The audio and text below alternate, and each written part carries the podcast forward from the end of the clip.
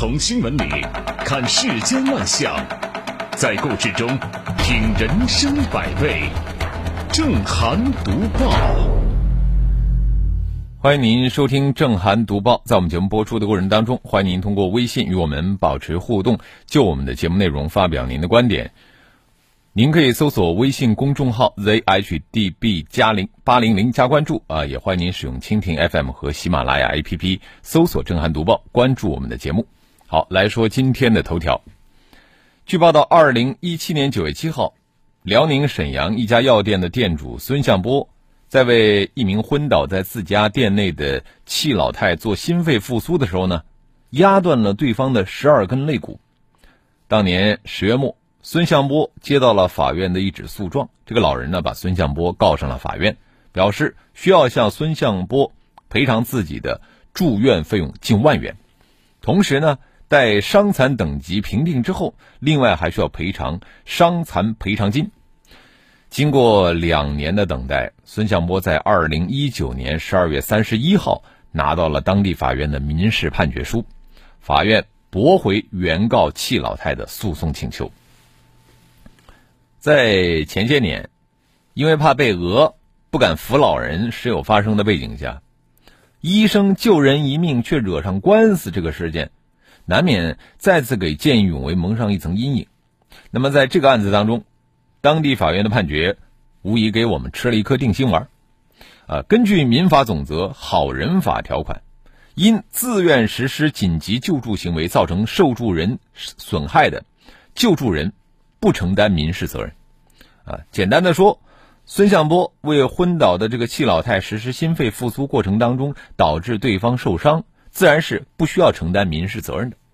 那么当然呢，这个现实情况啊，远比纸面规定要复杂的多。那么就这个案子来说，有一个重要的小插曲需要澄清，就是这个戚老太太啊，她认为自己是在药店吃了一颗孙向波给她的药丸，随后晕倒的。如果事实的确如此，那么孙向波就有过错在先。根据侵权责任法的规定。那么他对戚老太晕倒和后续的救治就应该承担法律责任。更为重要的是，孙向波对戚老太的心肺复苏救治行为就变成了一种理所应当的职责行为，而不是什么自愿实施紧急救助行为，啊，也很难享受民法总则好人法条款的责任豁免。呃，听证专家呢，呃，他们呢得出的是，原告戚老太服用硝酸甘油药品和心脏骤停没有必然因果联系。被告孙向波实施心肺复苏过程当中不违反诊疗规范，不应承担抢救过错的鉴定结论，对于法院作出无责判决可以说是至关重要。如今，虽然说当地法院经过审慎周密的这个调查过程，给出了公允的判决结果，但是我们不少人并没有就此对见微施救完全卸下心防啊！有人说了。幸亏孙向波是有乡村医生证和有行医执照的专业人员，整个心肺复苏操作呢也没有什么失误之处，否则还不知道结果如何呢。啊，我要说啊，这其实就是杞人忧天了啊。因为从好人法条款的立法精神来理解，这个法律保护的是公众自愿紧急救助行为。在性命攸关的那个紧急情况下，任何挺身而出、见义勇为的善行都值得鼓励，而这个也是无条件豁免责任的一个立法初衷。为众人抱薪者，不可使其冻毙于风雪。有了暖心的好人法条款后呢，当执法司法能够给力撑腰，第一时间定分指征、褒奖善行，那么社会层面给予关心和支持，见义勇为蔚然成风。就不会成为奢望。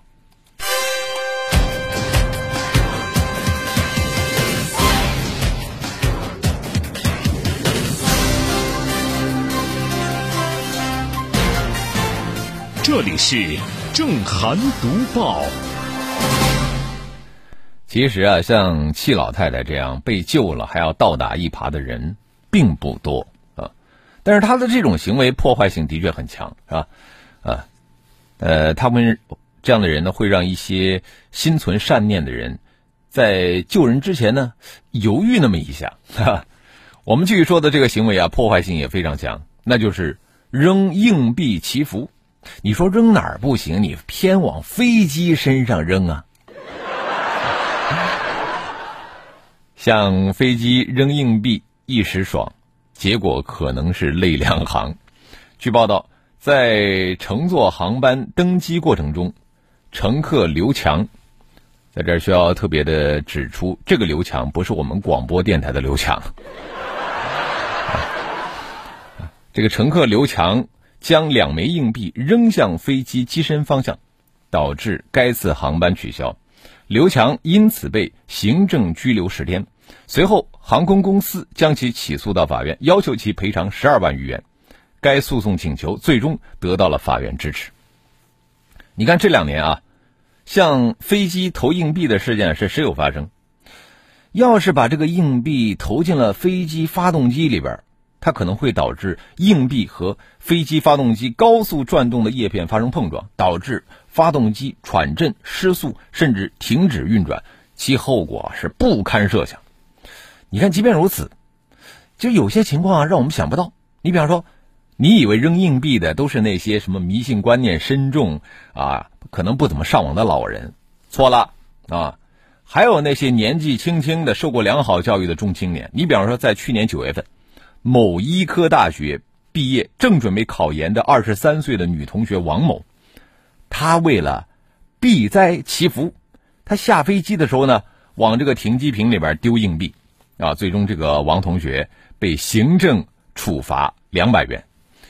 哎呀，还是一个医学院的大学生，就这么迷信啊，这未免让人心生感慨。你再就是呢。前车之鉴没有成为后事之师，几乎每次发生了像这个飞机发动机扔硬币的事件，都会在网上热传，引发热议。按道理说，后来人应该吸取教训吧？但是从目前来看啊，别人吃一堑，自己不长一智的情况依然不少见。那么，这到底是这些人把自己隔离在我们这个现代社会之外，还是这些迷信的力量太强大，以至于呃足以无视我们的社会规则呢？啊，说到底。我觉得向飞机投币，然后被判赔十二万，就非常具有警示意义。这个陋习和迷信呢，都是有界界限和代价的。无视现实的规则和公共利益，不但其不赖福，还有可能其来麻烦，甚至灾祸。这里是正涵读报。要我说呀，这罚十二万。然后还拘留十天，罚的漂亮。呃，接着说的这个行为，那也是该罚。一月一号，重庆市渝北区加州花园小区发生火灾。我想我们的收音机很多听众可能都在网上看过相关的视频啊。从这个视频来看，那火势是相当的凶猛。起火的建筑呢是一层，呃，是一栋高层居民楼啊，有十几层楼都可以见到明火，浓烟滚滚。有媒体报道，消防车赶到救援的时候呢，因为小区周边消防通道被隔离桩停放的轿车等占用，附近的市民呢还合力的掀翻和抬走堵路车辆，给这个消防车让路。事故最后没有造成人员伤亡，这就是不幸之中的大幸。但是火灾无情啊，啊，并不是所有的事故都那么幸运。你比方说，就在几天前，二零一九年十二月三十号早晨六点多，同样是在重庆涪陵区。马鞍街道踏水桥小区有一个居民楼发生了火灾，最后导致一家六口死亡，年龄最小的还不满六岁。尽管这个事故原因还在调查，但是我们从网友发布的视频来看，在消防救援的时候，也是疑似有私家车辆堵塞了消防通道，周边的群众啊见状立即上前去合力的挪车，最后才把这个消防通道给畅通了。这个消防通道就是生命通道。啊，这是一个常识，但是你看，在我们现在很多的小区啊，消防通道被堵占，那真的是个老问题。呃，我看呢，有一位网友的留言呢，很有代表性。这位网友他说，他之前看到别人占用和堵塞消防通道，安然无恙。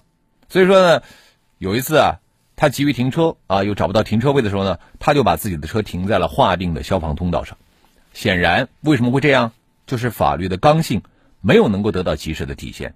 所以说，降低了它的威慑力。如果说我们每个人看到堵塞和占用消防通道的现象，我们第一反应就是投诉和举报的话，啊，执法部门随之就做出了积极的回应，并且依法处理。您想想，还会有多少人愿意贪一时之便，而成了这个小区居民的公敌，乃至以身试法呢？是吧？为了畅通生命通道，对占用和堵塞公共消防通道的行为，我觉得是时候坚持零容忍，逢占必罚了。这里是正涵读报。当然了，听众朋友可能会问：哎，你说我看见占消防通道的行为，我该往哪儿举报呢？那我告诉你一个号码啊，就是你要看到你们小区的消防通道被占用了，你就拨打九六幺幺九举报，这是消防支队的这个举报电话啊，千万不要在那儿装淡定，千万不要等到发生了火灾才觉得跟自己有关。我们继续说的新闻，网友们都不淡定了。近日啊，一张 ETC 余额两千多万的截图在网络上广泛传播。有网友称，车主叫武志勇，他是河南省濮阳市濮阳县的副县长。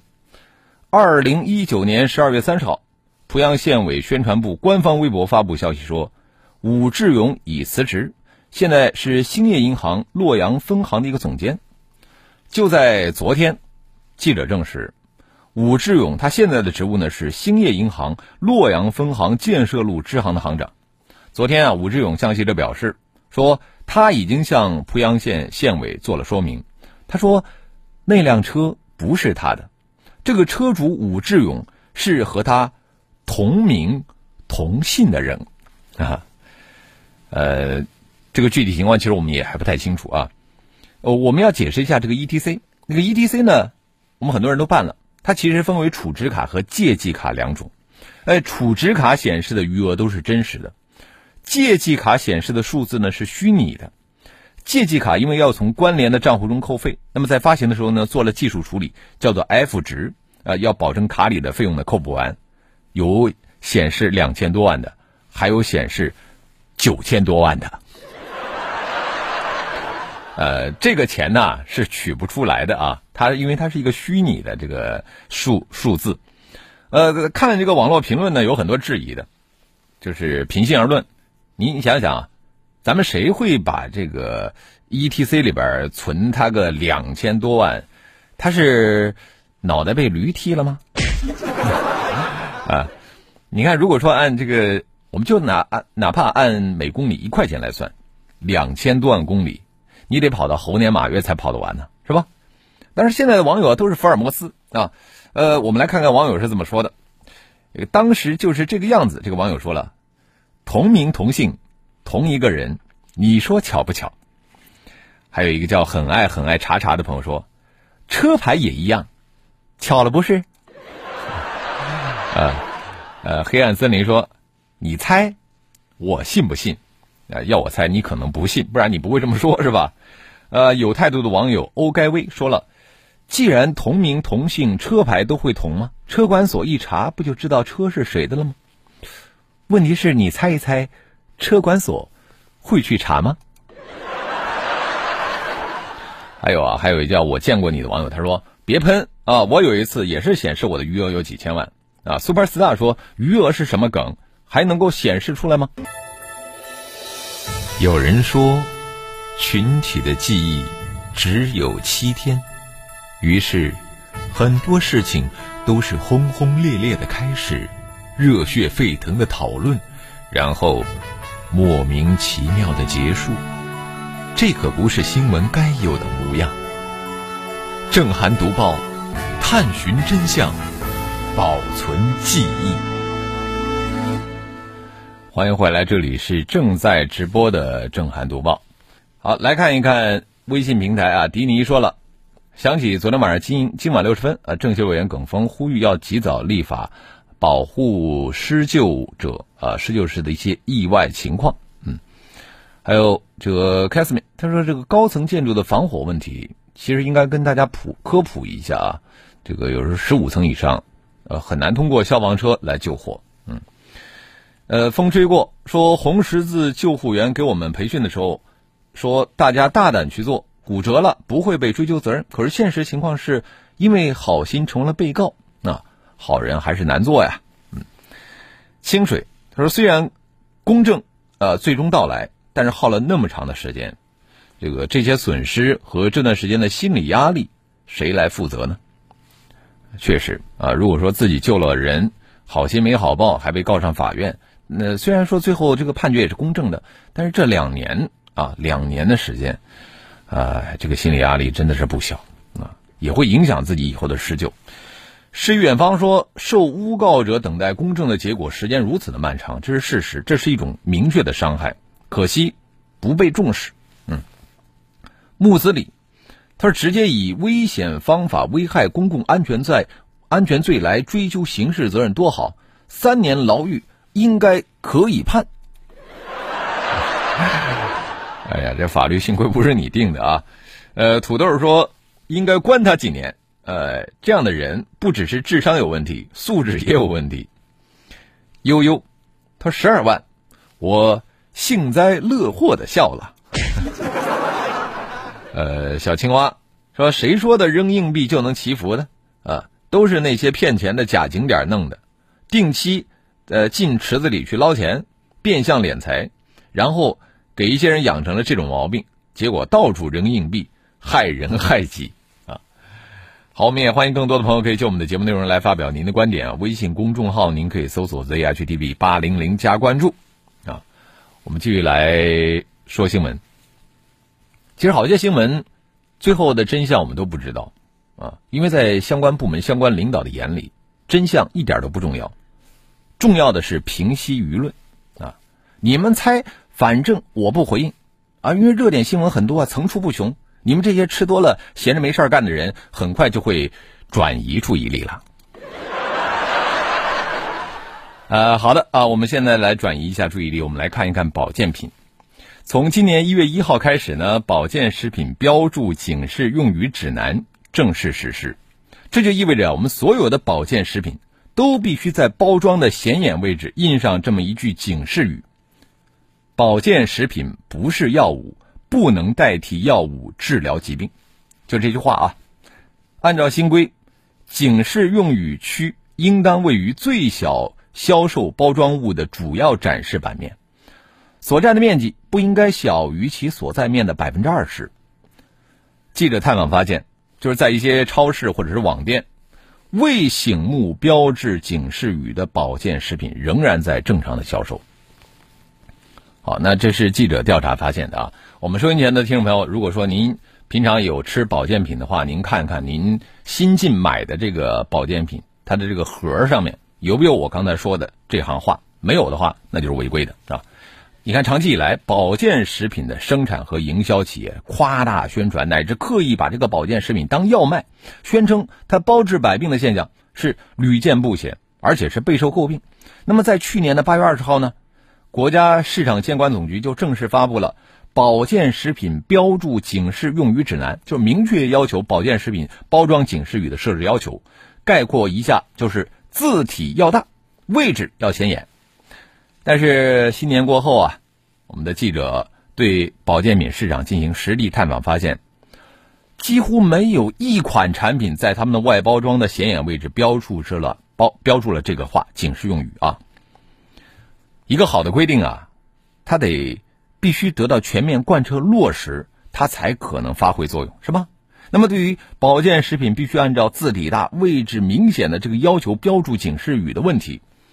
为了避免它流于形式、沦为空文，需要我们的监管部门通过严格的市场监管、市场检查来督促那些保健食品的生产企业予以落实才行啊！这里是正涵读报。说了保健食品，我们接着再来说的这个话题，其实还是跟我们的人的保健也有那么一丁点关系啊。近日呢，南京市城管局、南京规划和自然资源局公示《南京市城市照明专项规划》公众意见征询，将南京各区域夜景的亮度、光色等分为不同等级，划定暗夜保护区、征求公众意见。记者了解到，这次规划内容中还包括塑造城市夜景和夜游路线，展现城市交相辉映的历史和现代风貌。皎洁月光，璀璨星空，曾经是我们一些人对夜色美景的儿时回忆。但如今呢，你在这个城市里头，你看高楼林立，还有过度的那些量化工程，就让我们对夜幕降临的感知不再是仰望天上的月和繁星，而是人为的华灯初上和霓虹闪烁。南京市划定暗夜保护区，其实就是要让我们敬畏自然，珍视月光。保护城市不可多得的暗夜星空。呃，暗夜星空是近些年来国际上很多公益组织提倡的环保概念。它的本意就是要在纯粹的大自然当中去寻觅没有工业照明痕迹的暗夜星空。那么现实生活中，人们也许会对废气、废水、废渣还有噪声这些显性的污染很敏感，而对于过量的光辐射导致的光污染浑然不觉。但是研究表明啊。长时间我们在白色光亮环境下工作的和生活的人，我们的视网膜虹膜会受到程度不同的损害，这个视力会下降啊，白内障的发病率会呃升高。另外呢，荧光灯频繁闪烁会迫使这个瞳孔频繁的缩放，造成我们的眼睛疲劳啊。另外呢，光污染还特别容易引发头痛、疲劳和焦虑增加。不仅如此。这个光污染对自然生态的危害同样不可小觑。你比方说，受影响的动物它们会昼夜不分啊，受影响的植物它们的生物钟节律会被打乱，会阻碍其生长，甚至会导致植物的茎和叶变色，甚至枯死。我认为啊，暗夜保护区真的应该成为每一个城市的标配啊，因为只有让城市的夜色呈现出错落有致、明暗有序的管控状态，该亮的亮，该暗的暗，该静谧的静谧啊。这个喧嚣的归于喧嚣，才有望让我们去感知斑驳的月色、暗淡的树影、久违的星光这些视觉享受。这里是正涵读报。最后跟大家聊一个关于挣钱基因的话题。那前不久呢，英国爱丁堡大学的统计遗传学专家。大卫希尔啊和他的团队在《自然通讯》杂志上发表了一篇论文，声称他们找到了一百四十九个与收入有关的基因位点，其研究结果表明，可能是遗传效应加剧了近代英国的一些社会经济不平等。看起来，这又是一个基因决定论的实例。那换句话说，更生动啊，就是一个人一辈子能挣多少钱。能不能成为土豪，基因早就决定了。好多人听到这样的呃新闻就觉得好悲观呐啊！完了，反正我这一辈子注定穷困潦倒了。呃，其实呢，按照希尔等人的基因模型，他们只能预测百分之一点二到百分之二的家庭收入差异啊。那么这就意味着。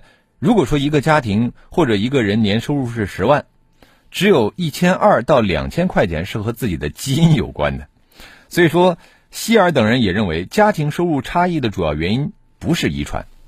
其实我本身对这类研究一直保持怀疑，就是首先基因检测的准确性本身就存在疑问啊，就是即便基因检测准确，那么这类研究的未来应用也是让人担忧的。